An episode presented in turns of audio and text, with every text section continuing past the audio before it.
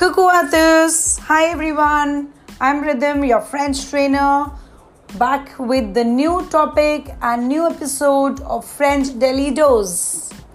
Today's topic is starting with the verbs. The verbs like we have in English doing, eating, sleeping. Same way we have got verbs in French too. The French verbs are divided into two parts. One is an irregular verb, the other one is a regular verb. The irregular verbs are like être, avoir, aller, faire.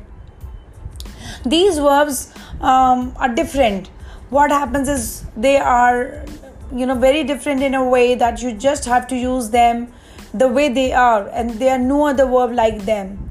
So today we are starting with être verb, which means to be. How do I say I am, you are, he is, she is in French? So we start. Nous commençons avec les verbes être aujourd'hui. The first one is je suis, tu es, il est, elle est, on est, nous sommes, vous êtes, ils sont, elles sont. Which means I am, you are, he is, she is.